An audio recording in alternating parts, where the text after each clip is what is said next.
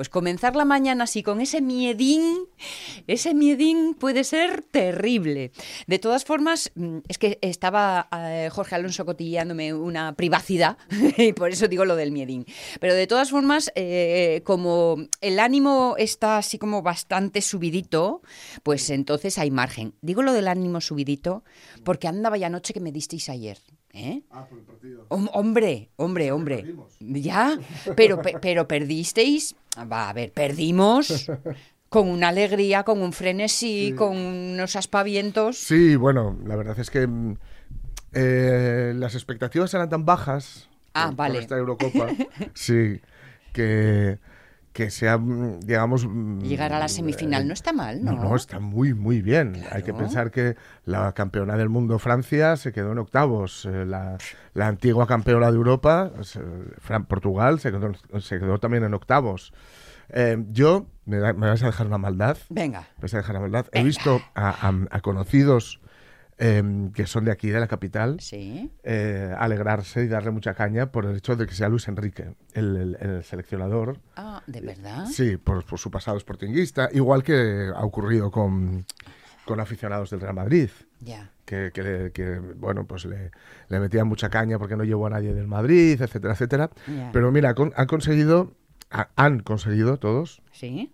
que pues que se vuelva, vuelva a ser ilusionante. A ver, no- que nadie se engañe, esto que ocurrió el, el periodo aquel de 2008, 2010, 2012, donde se ganó Eurocopa, Mundial, Eurocopa, Sí. eso es muy probable que na- nadie nunca vuelva a hacerlo. Calla, nunca, bobo. nunca. Oye, que Pero bueno, mantener la la- esperanza, el, infinito es muy largo, ¿no? Claro. Pero, pero bueno, han conseguido que la selección española, que, que, que no olvidemos que en las últimas citas importantes lo ha hecho francamente mal, Vaya, vale.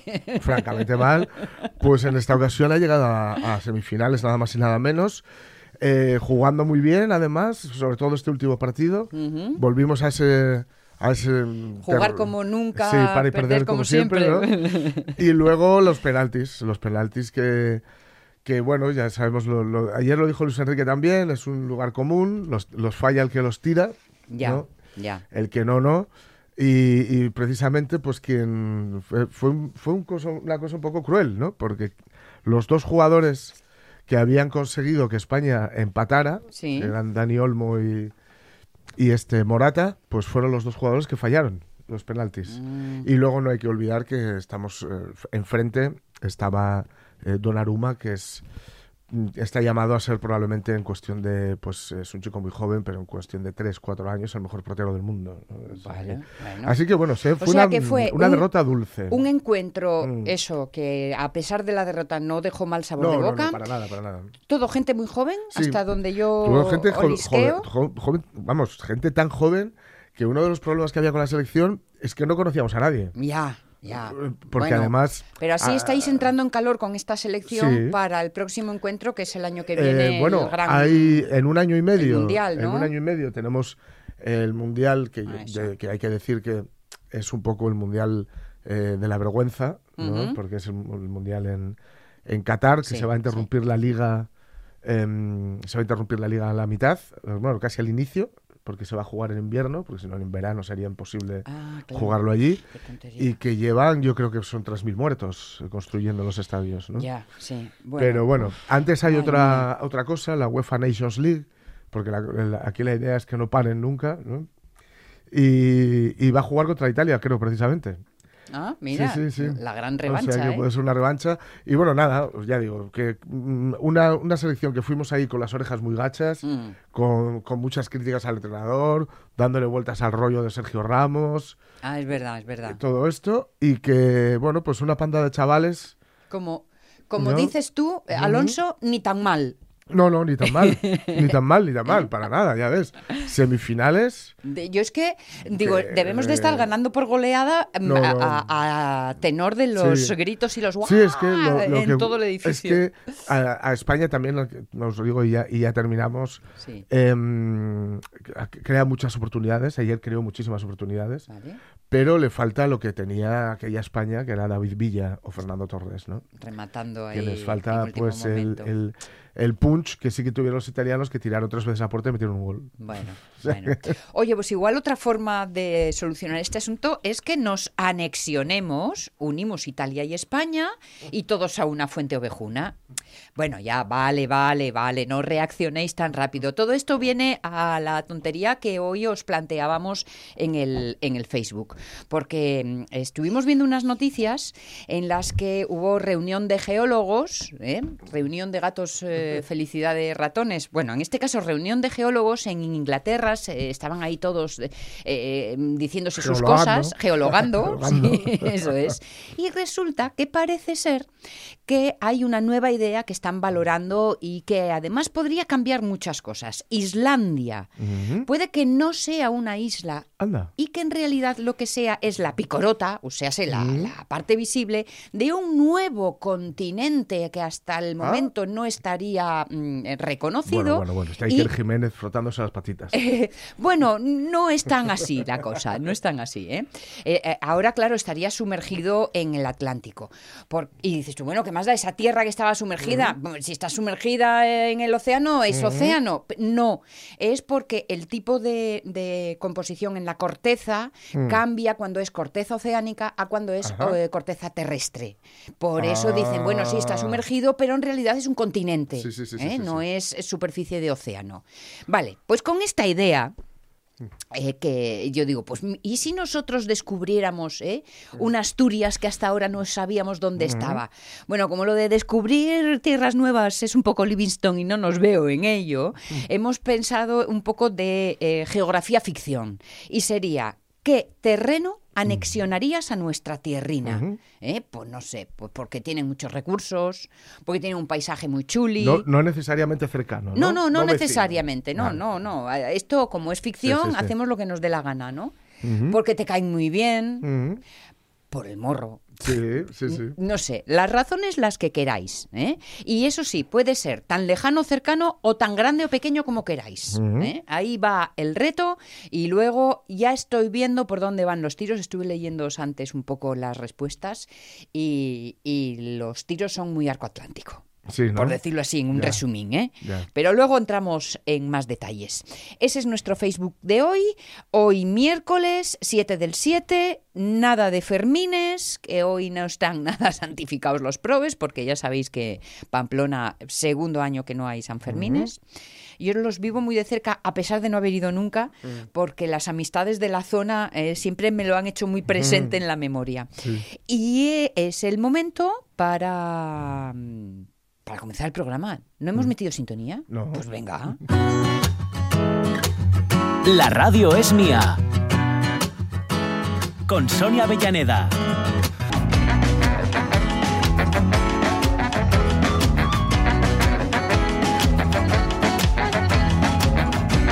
Mira que pensé, no quiero enrollarme mucho, que está Laura ya pendiente de nosotros, Laura Viñuela, especialista en género, eh, porque todos los miércoles nos da un poquito de música, no un poquito de caña, que a lo mejor también, Bien. pero sobre todo un poquito de música.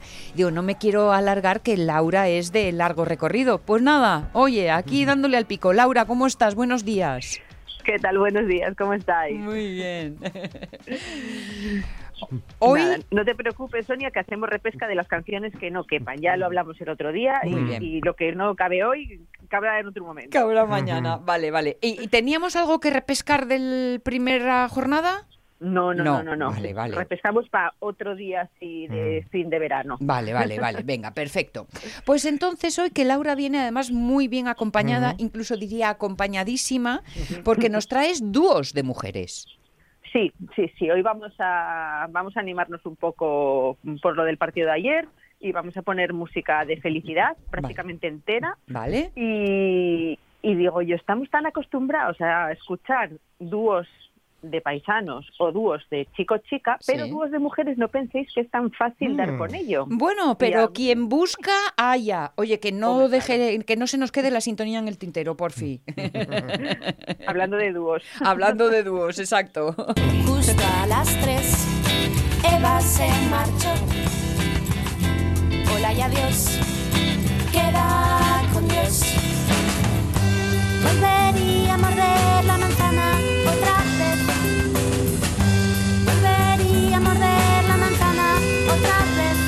Bueno, ahora sí que ya estamos bien preparaditos y dispuestos para la acción. Dúos de mujeres que no te ha resultado demasiado fácil, menos de lo que esperabas quizá.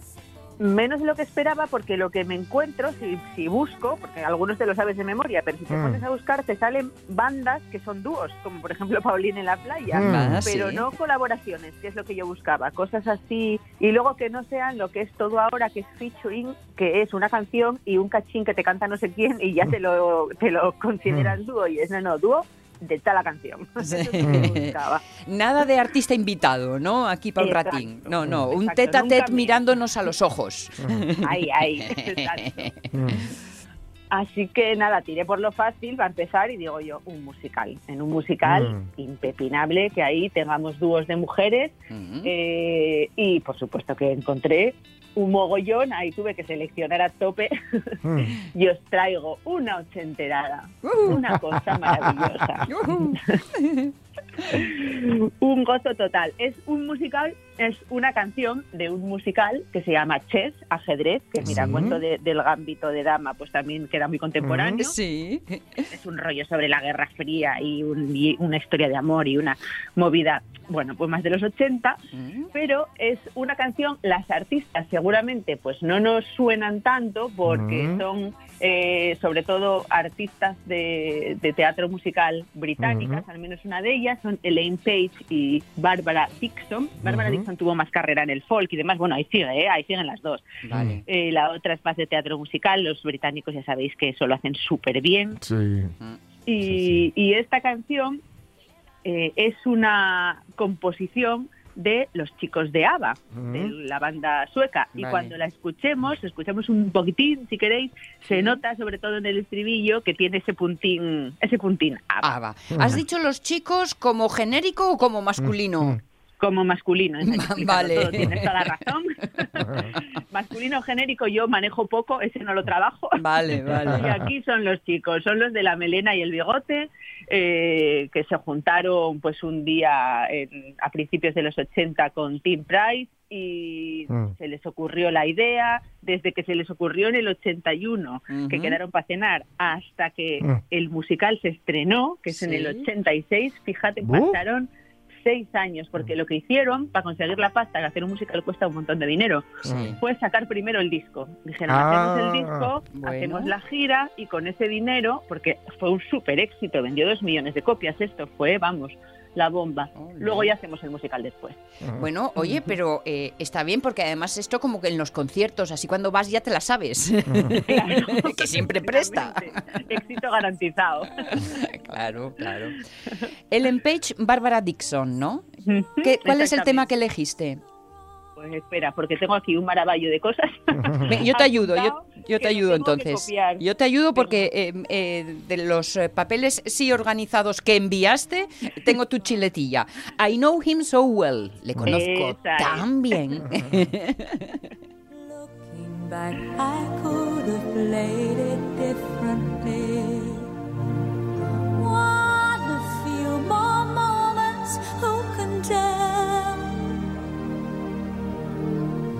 But it took time to understand the man. Now at least I know I know him well. Wasn't it good?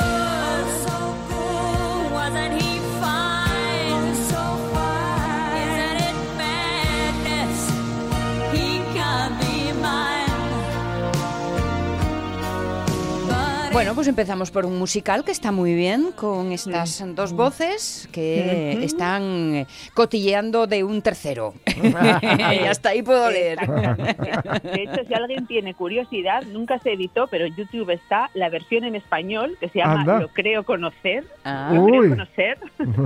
y es de estas de cantar con el cepillo del pelo en la mano delante del espejo, a Sí. tope de Power en casa y mola un montón. O sea que ahí está, ahí está esa rareza también. Muy bien, muy bien, lo iremos buscando. Ya. Bueno, pero seguimos, Sí. seguimos porque los dúos ya sabéis que son mm, muchas veces mm, dúos de titanas, ¿no? O sea, dúos Ah. de superfigurones y meganombres ahí. Y eh, es lo siguiente que tenemos aquí, es un dúo brutal Sí. de Donna Summer y Barbara Streisand. Esto es, Mm. mm, vamos, Uf. eh, titanas realmente, ¿no? Sí. Las dos eh, tenía que puesto en el pico de sus de sus carreras. Bueno, Bárbara Streisand nunca se bajó del pico, no tiene Sí, un pico, No. tiene es una, verdad. una meseta ahí. Sí. ¿no? Sí, señor. Donna Summer fue una cosa un poco más efímera. Pero sin Sí. embargo, y- y yo diría que igual de brillante, al menos durante su tiempo. Y aunque ellas digan lo contrario, esto es para escucharlas y llorar. Total, total.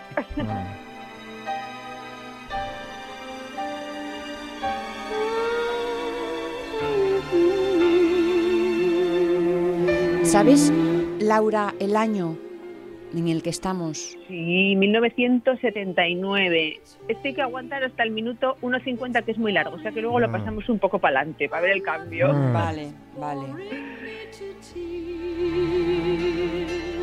After all these years, no Mi- sunshine. Mientras van entrando en fuego, Sí. eh, Claro. ¿cómo, ¿cómo se llevaban, sabes? Pues bien, genial. Es una cosa curiosa porque esta canción nunca llegaron a tocarla juntas en directo. Se juntaron para grabarla Ujú. y al final nunca sucedió. De hecho, cuando murió Donna Summer, Barbara Streisand decía, jo, qué pena, ¿no? Estas cosas que dejas de hacer porque ya lo harás y luego nunca lo llegas a hacer. Sí que Donna Summer la, la tocaba, eh, o sea, la cantaba en los conciertos y demás, pero pero nunca se juntaron y hubiera sido una chulada, solamente tenemos la grabación Sí. y, y es curioso porque ya veis cómo empieza, que es como una super balada, es más Bárbara Streisand esto. Sí. Eh, la letra es tronchante porque es, empieza con esta cosa tan bonita de melodía y dice, ay, mi vida amorosa me aburre hasta la muerte.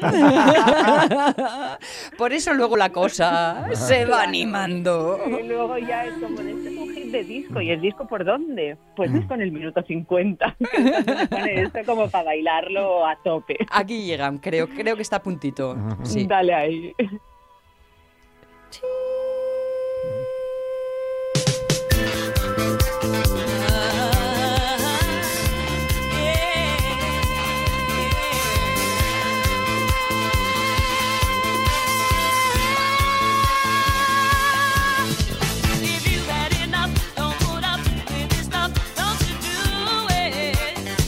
Claro, es que me estás sacando las coletas, Laura.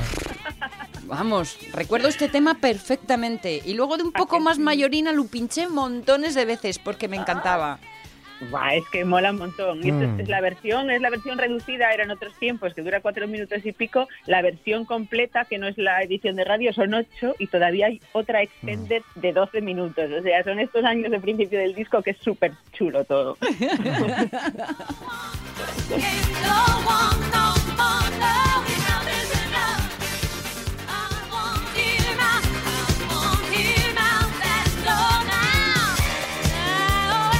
Y que lo que nos vienen a contar decías que empezaban quejándose de la vida amorosa, así que al final dijeron nada de quejas y adelante rock en vivo, ¿no? Sí. Literalmente. De hecho, es Deja de llorar. Hasta Mm. aquí hemos llegado, ese es el título. Y hay un momento así de la letra que es como de, hija, si estás así, déjalo, em- empaquétale el chubasquero y mándalo afuera. y sepárate, va por ahí. Entonces, si veis los comentarios en YouTube son tronchantes, porque son todos de, pues tienes toda la razón. Está la gente muy mal.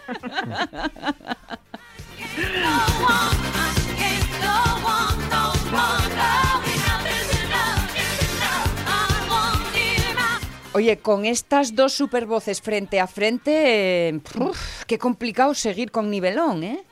Sí, pero nada, de ahí no vamos a bajar, hoy no bajamos. Esto Bien. es todo, todo arriba, vamos a seguir con baile, pero nos vamos a venir ya pues al 2003. Vamos a dar aquí unos cuantos saltos temporales hoy. Mm. Vale. Eh, y nos vamos a venir a un dúo que hacen Britney Spears y Madonna, nada más y Mm. nada menos, que es, vamos, otro tema de baile brutal, Me Against the Music, yo contra la música, Sí. que además es, bueno, además, bueno, ahora es súper contemporáneo, porque ya sabéis que hay todo ese movimiento de liberar a Britney, ahora que sabemos todas Sí. las perrerías que, que le han hecho a lo largo de su carrera, ¿no? Que, bueno, que era algo predecible, quienes andamos así con el ojo de, vamos a llamar locas a las mujeres, incapacitarlas, tenemos un poco de Mm. historia, ya sabemos que es muy habitual esa estrategia, Mm. y estaba claro que, bueno, pues que Britney en cuanto sacó los pates del tiesto un poco, ya, Sí. ya la intentaron amarrar. Pero justo este disco de, de Britney en el que sale esta canción, que es donde está la de Toxic también, que es súper conocida, es así, Sí. eh, pues es en el que Britney empezó a querer mandar un poco sobre Ah. la- las canciones que le hacían y las canciones que cantaba o no. Sí. Y esta la grabó ella solo y cuando se puso a tocarla en, en la gala de los MTV, en los ensayos y demás, andaba Madonna por allí también, Sí. la escuchó y le gustó y Britney se atrevió a pedirle que por favor la cantara con ella. Entonces la canción está hecha entera por Britney y luego se metió la Mm. voz eh, de Madonna. Madonna que siempre tuvo ese enorme ojo para ver las cosas que, que lo van a petar y por dónde van los tiros y, y a esta con Britney sí que intentó hacer como un poco de mentoring ahí, Sí. lo que pasa que bueno, igual no era el momento o yo qué sé, y es un momento además en el que Madonna acaba de sacar esa maravilla que es el American Life, que es como la, el Mm. bajón de su carrera, porque solo vendió cuatro millones de copias, Mm. un discazo tan bonito, eh, pero aquí todavía no, bueno, sí, ya sabría que se estaba pegando un, un castañazo de, de ventas comparado con ella, claro. Claro. Sí, Claro, claro. sí. Mm. Y es que, bueno, es el año del famoso beso con Britney, con Cristina Sí. Aguilera y todo este show, pero Sí. también hicieron, eh, también había mucha música, que a veces parece que estamos solamente hablando de, de cotilleo y no. Y esta es una de las canciones de ese año, el Me Against the Music. Ujú. Hey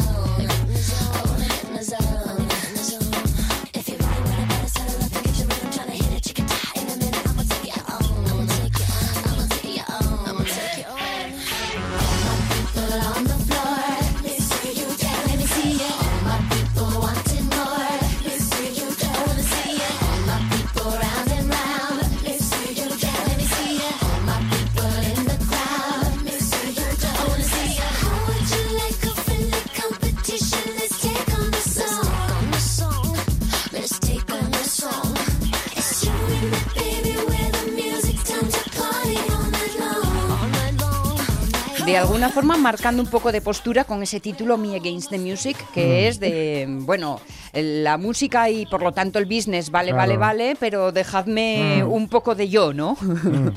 Exactamente, exactamente. Un poco de voz que aunque seas estrella del pop muy jovencita y las canciones se las compongan equipos, sí. al final las tienes que defender tú. Entonces, mm, si no te las crees, no vamos a ningún sitio. O sea Mm. que esto está muy guay porque empasta muy bien los dos estilos. Escuchas un poco de Madonna, pero también escuchas Sí, a sí. Britney ahí, Ujú. ¿verdad? Y es, bueno, muy de la época también, 2003, ¿no? Mm. Pero, Sí, sí. pero bueno, para animarnos a bailar. Sí, señor, está muy bien.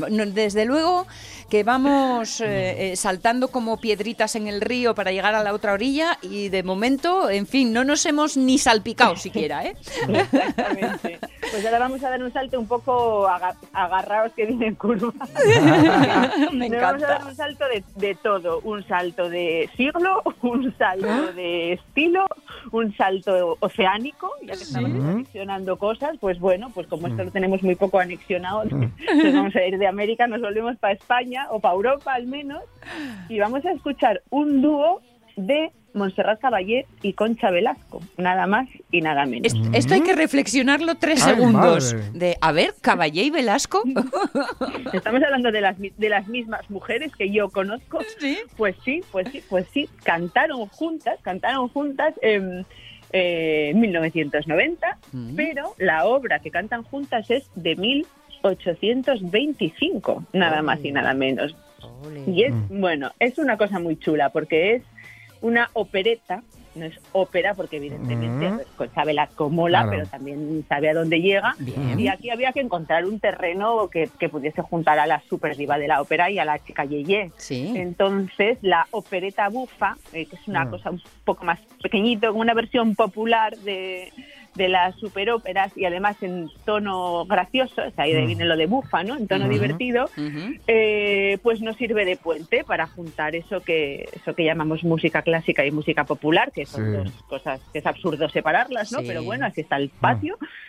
Y esto se llama dueto buffo di gatti, dúo de dos gatos, y se dice que es de Rossini, pero en realidad no es de Rossini, es que es de coña hasta, hasta la historia de la obra, ¿no? Porque es como un pupurrí de trocitos, es muy de la época disco, de hacer cosas con cachos, ¿no? Sí. Eh, pues trocitos de música de Rossini, es cierto, sí, de, de la ópera, de la música de Otelo, pero también de un compositor danés que se llama Weisse o Weisse, no sé muy bien cómo se pronunciará esto, y la compilación de todo esto está hecha por un tipo que firma con un seudónimo, no es realmente ese, es G. Bertold, Sí. no sabemos quién es, se cree Mm. que sea un compositor inglés que se llama Robert Lucas de Pearsall, aquí ya, o sea, es un mogollón de nombres, uno detrás de otro, al final para hacer esta chulada de obra que es bueno, conocida por la gente que le gusta Rossini, que está más en el ámbito de la clásica, pero Sí. yo creo que la gente de lo popular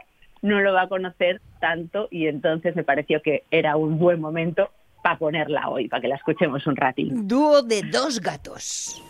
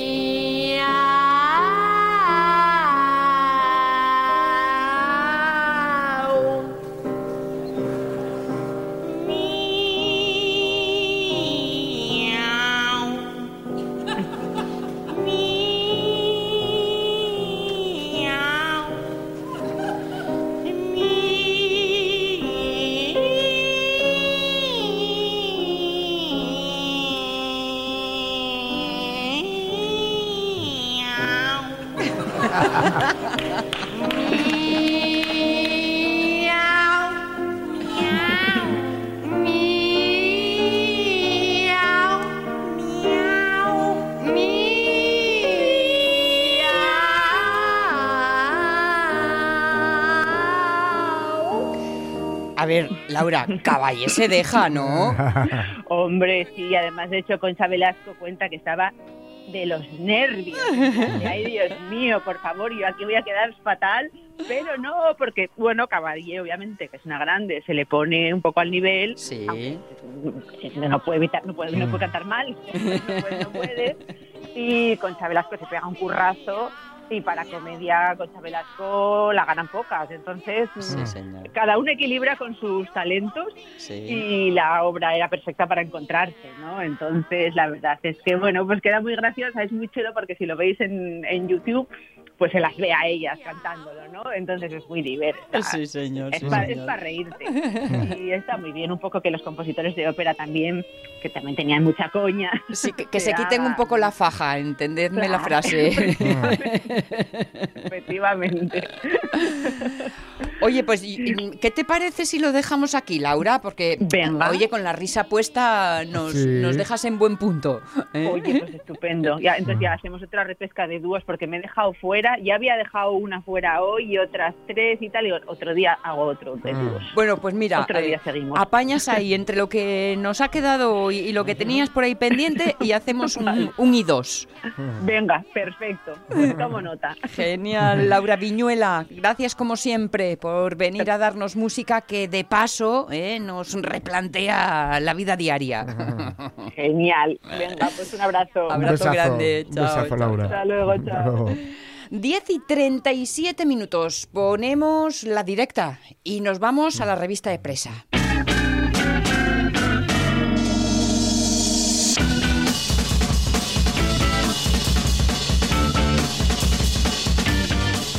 Bueno, ya sabéis que además eh, eh, eh, Jorge lo ha explicado muy claro. Yo os doy el titular y el corte y a mí no me hagáis preguntas Sí, de sí. detalles. El que quiera más peces que se moje el culo. Eh, exactamente. Un niño de 11 años termina la carrera de física en solo 9 meses. Al día siguiente vinieron los de las noticias para entrevistarnos a mí y a mi familia. Puede parecer impresionante, pero son las mismas noticias locales que informaron de una patata frita con la forma de Texas. El niño ya fue noticia con tan solo nueve años por estar a punto de acabar ingeniería eléctrica. Por estar a punto de acabar. Sí, sí, sí, sí, sí. Así que, Bueno, nueve meses para terminar física. sí, no está mal, ¿eh? No está mal. Tardo yo más en deletrearla. Me da un poco como de tos.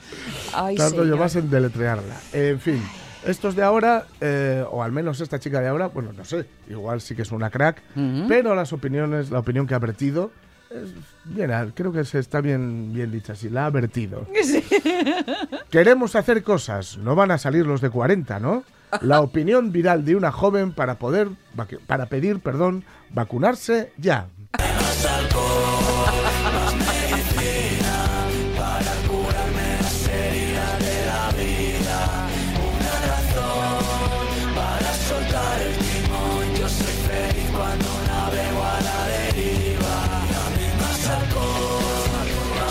No sé muy bien por dónde tomarme la frase de esta mujer, Bueno, ¿eh? es una chavala que se ha hecho viral a nivel español, o sea, a nivel nacional, Sí, mejor dicho, sí.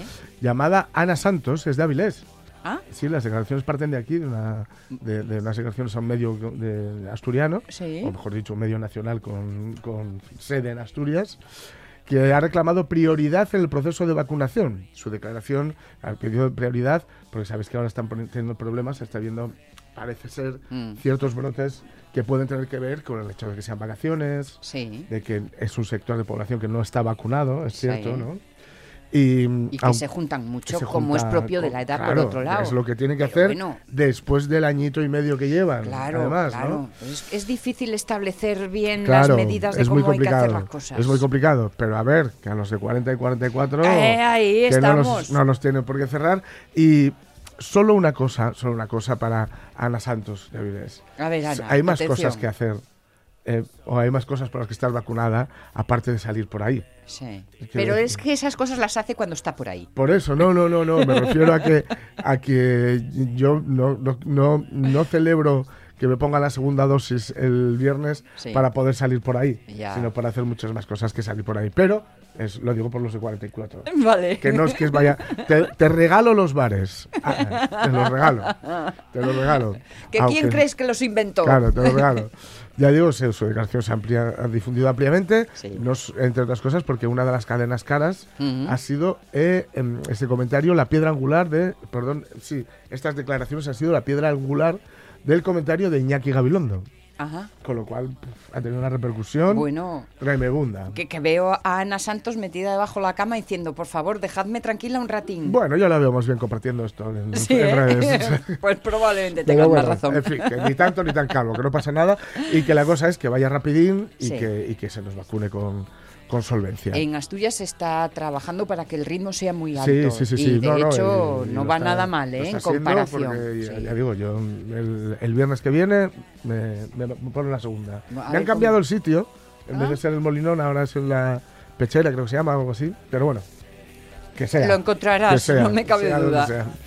Más. Tenemos al portero de Chelsea con- del Chelsea con nosotros. La reacción de Timo Werner, abro paréntesis, este lo abro yo, ¿eh? Dale. que es un delantero Gracias, gracias. al error de un periodista. Y vamos a poner para, para, para ilustrar esta, este error de, de una, en este caso era una chica, una periodista, Sí, vamos a poner, a, eh, vamos a darle la vuelta, ¿vale? vale, vale, Y tener a Joaquín, Joaquín el del Betis, vale. respondiendo cuando estaba en la Fiorentina, respondiendo en italiano.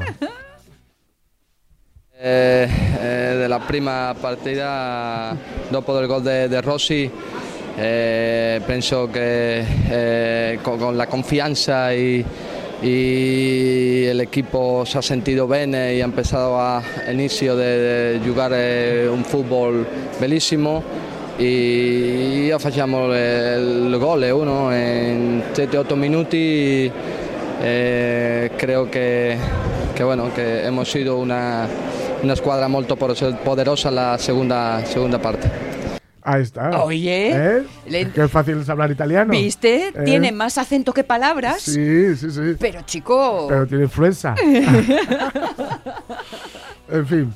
Eh, lo- luego re- estas, estas tre- entre- entrevistas se le pusieron una- se le han puesto en alguna ocasión Sí. y él mismo reconocía que no tenía ni idea de italiano. Pero se idea. esforzaba y Pero estaba bueno, ahí algo- intentándolo. Algo, que le sonaba del vestuario, ¿no? Claro, muy al- bien, Joaquín. Dice al principio muchas veces partita, que es como se dice partido en Vale, italiano, ¿no? vale. De la partita y no sé qué y tal. Bueno, Bueno, la palabra más eh, importante la tenía sí, clara. Sí, sí, sí. Seguimos con el fútbol, claro, muchas noticias ahora que están relacionadas con el fútbol por la Eurocopa, claro. Vale, vale. Noticias relacionadas con, con- o sea, re- noticias susceptibles de ser carne de revista de presa. Vale. Revistas, o sea, noticias importantes las hay y, y- y- y una muy, muy en particular en La Coruña, ¿no? Pero bueno. Eh, una, otra noticia que he cogido. El día que el príncipe de Kuwait anuló, eh, anuló, ¿eh? ¿Anuló? Un gol en un mundial.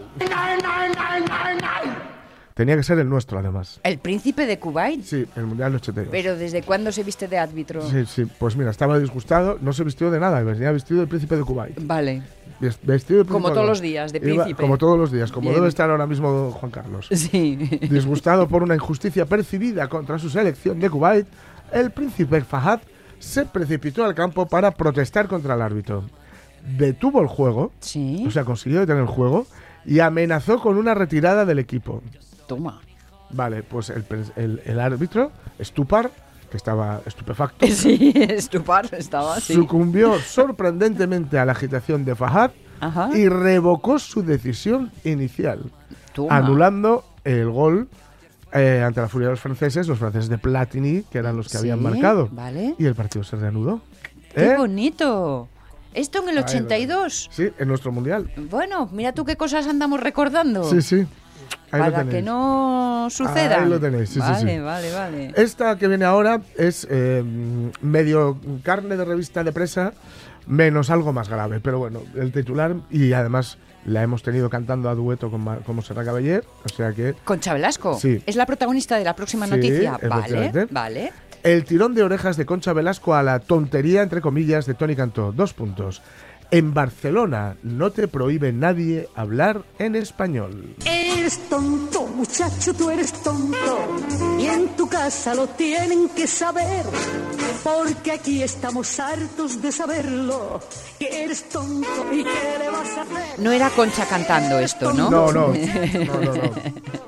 Esta es, mira que lo sé.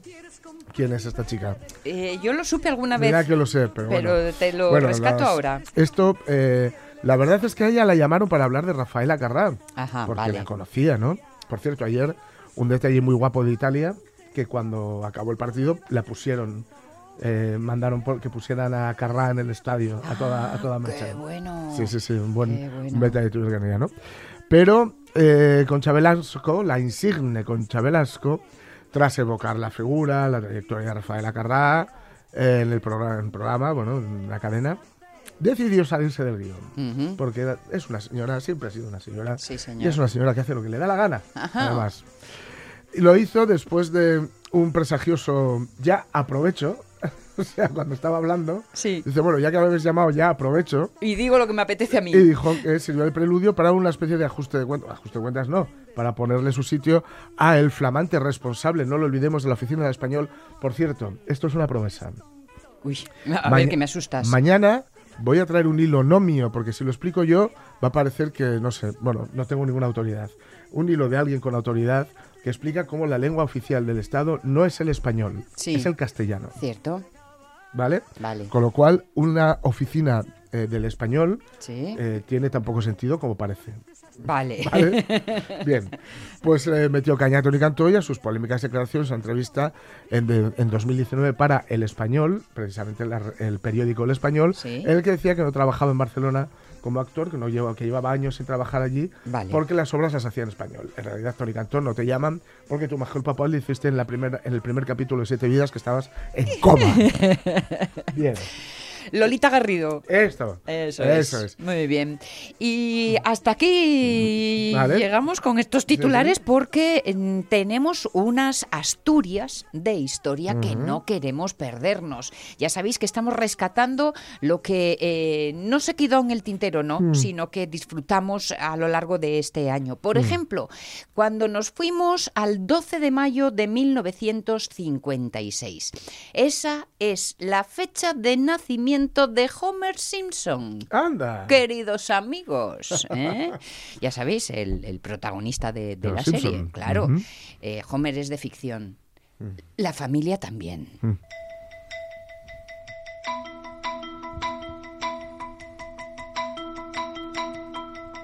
Lo que nos va a acompañar son músicas de Danny Elfman, otras músicas de Danny Elfman que no son la de Los Simpsons. Bueno, por cierto que March es del 1 de octubre del año 56. Cuando llegue el cumpleaños, pues también lo traemos aquí. a esta Ah, sí, Pues sí. mira, Karl Marx. lo que son, Carlos Marx. Lo que son las cosas, no vamos a empezar esta crónica con asuntos de relevancia internacional ni con grandes titulares, sino con un aviso de desaparición con foto incluida. Esto, Jorge, aparecía en el comercio el 12 de mayo de 1956.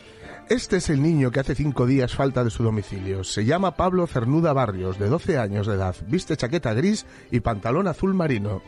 Falta lo de la escalera de salvamento. A quienes conozcan su paradero se les ruega avisen a la comisaría o al domicilio paterno, Avenida Calvo Sotelo 7. A ver, nada más verlo, hemos ido a buscar por el resto de periódicos de aquí a fin de año, pero no hemos encontrado nada sobre el hallazgo de Pablo Cernuda Barrios, que esto sería lo típico, ¿no? Yo qué sé. Sí, aparece. Testimonio de gratitud, aparece, claro, el niño. ¿Habrá terminado bien la cosa? ¿Habrá vuelto a casa Pablo de 12 años? Bueno, queremos pensar que sí. Pero es que unas páginas más allá, o más acá, porque no me acuerdo si era para adelante o para atrás, nos encontramos con este otro Joven desaparecido. Eso. El pasado día 2 del actual mes, desaparecido de su domicilio el joven Félix Friera Cosío, de 16 años de edad, de buena estatura. Vestía jersey beige y pantalón tejano azul, zapatos de color y llevaba una bicicleta tipo carrera. Y tampoco sabemos que fue de Félix Friera Cosío, que había desaparecido el día 2 de mayo del año 1956. Ni tampoco supimos nada del hombre rana. Cuenta el comercio en primera página. El lío del hombre rana. Las declaraciones rusas sobre el desaparecido hombre rana inglés Crab, que era como se llamaba el hombre rana inglés, han dejado al primer ministro inglés en una situación desairada. Ay, A ver, parece ser que este tal Crab, yo no conozco esta historia, igual tú si la conoces o Sonia, no lo sé. Crab, que es cangrejo, de, la visita de una escuadrilla de buques británicos a Leningrado Ostras. en noviembre del año anterior. A ver, de lo que cuenta la noticia, deducimos que ni unos ni otros, es decir, ni los rusos ni los ingleses estaban contando la verdad. Hay que negarlo, Benjamín, ¿eh? Yo no fui, yo no estuve, yo no sé.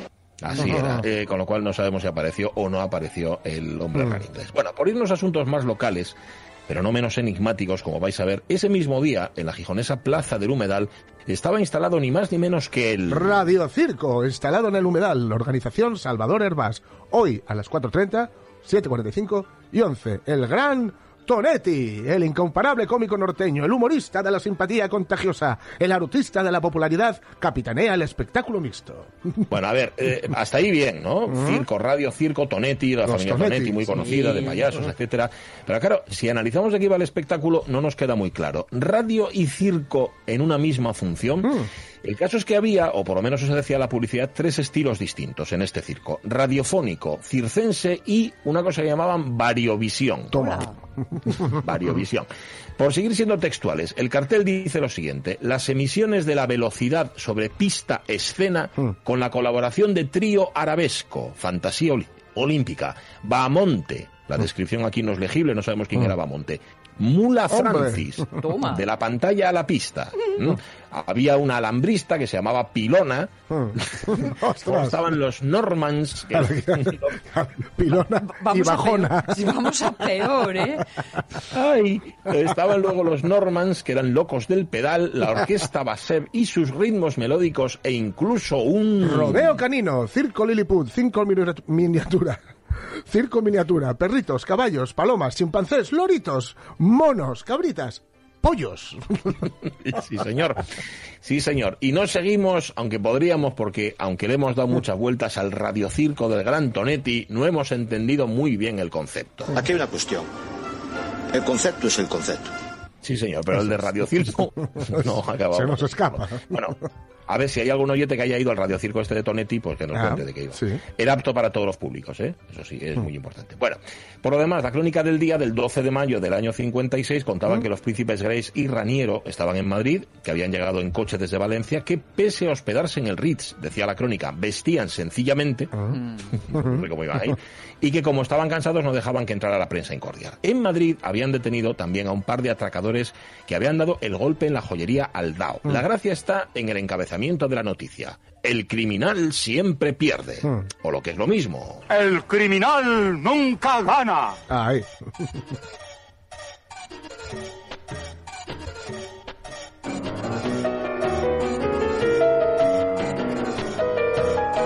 En el Ateneo Jovellanos daba una conferencia sobre teatro español el eminente investigador y catedrático de crítica literaria y gramática Fernando Lázaro Carreter, que era, acordaos, el que clavaba dardos en nuestros libros Sí. de texto. Bien, hablando de personajes letrados, ¿sabéis quién cubría para el comercio la Vuelta Ciclista a España? Pues ¿Quién? ni más ni menos que Paco Ignacio Taibo. Toma. Padre, Mm. padre, pero que todavía Uno. dijo, bueno, no sé, uno, el uno. Claro, lo que el dos todavía no era relevante literariamente y por eso era solo Pete, Paco Ignacio. Taibo.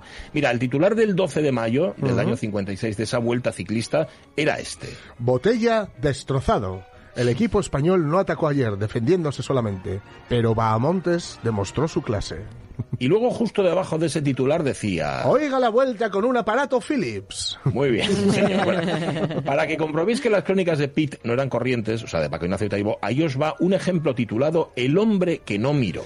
Hoy he visto algo sorprendente, único. Durante toda la carrera, miles y miles de personas se agolpaban a los bordes de la ruta para ver pasar a los corredores. Hoy, sin embargo, un aldeano vasco estaba labrando la tierra de espaldas a la carretera.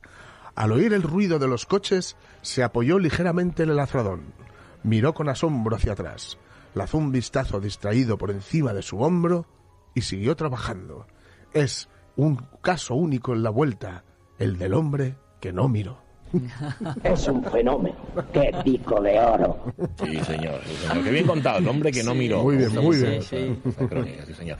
Bueno, ¿qué más dejaba el 12 de mayo del 56? Por ejemplo, que en Argelia estaban en guerra, que aumentaba la tensión en Chipre y, atención, que iban a retirar a Stalin de la Plaza Roja, que se iban a llevar sus restos del mausoleo a un panteón nuevo y a dejar solo los de Lenin. Claro. A ver, la verdad es que hacerle un panteón propio, sin placa ni nada, tardaron un poco más, se lo hicieron en el 61. Luego, cuando ya le habían perdonado un poco eso de matar a millones de compatriotas, es decir, en el año 70, el gobierno soviético ya le hizo un mausoleo fetén, un mausoleo decente Claro, es que, que llevaba esto, gusto. y esto tuvo que ver con la famosa denuncia de Khrushchev del estalinismo, que Eso entonces para, es, eso es. para como ah, feo, aquí, aquí se juega y lo, y lo llevaron para otro lado. Oh, sí.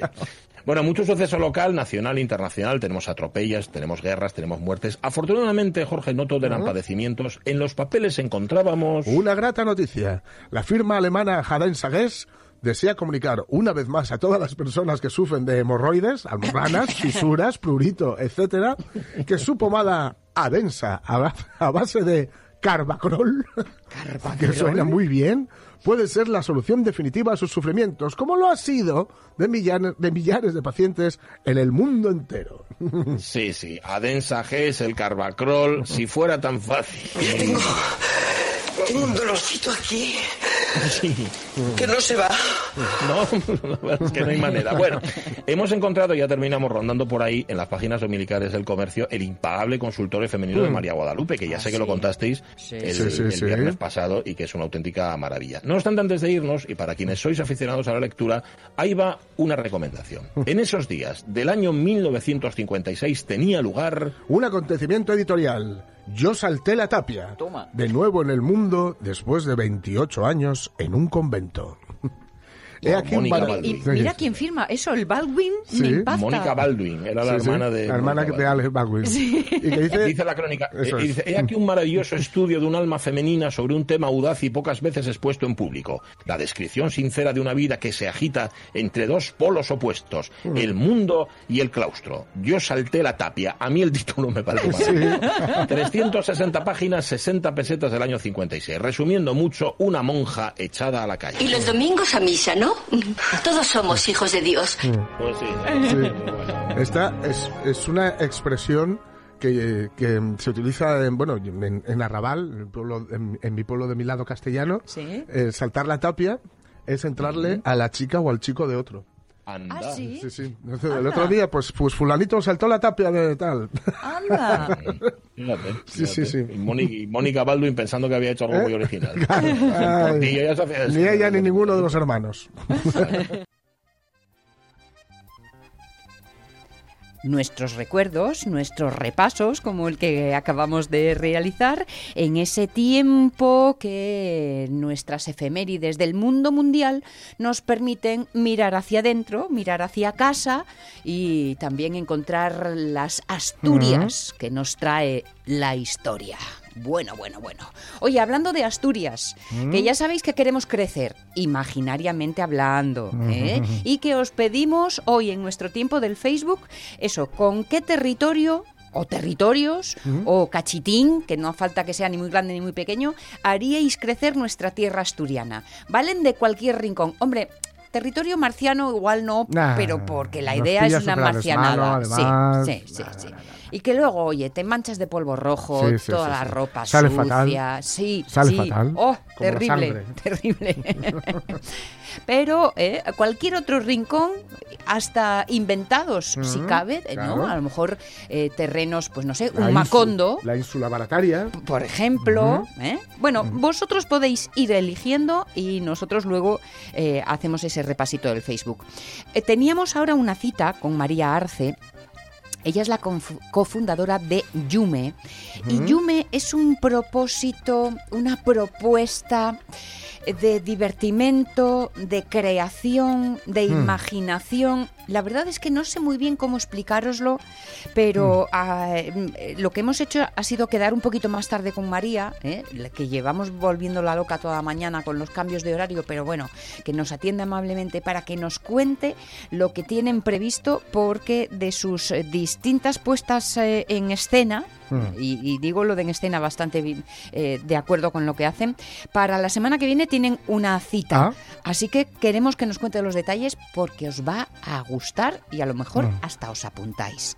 Bueno, pero todo eso después de las noticias de las 11 de la mañana, que ya están aquí y que hay que atenderlas, ¿vale? Venga.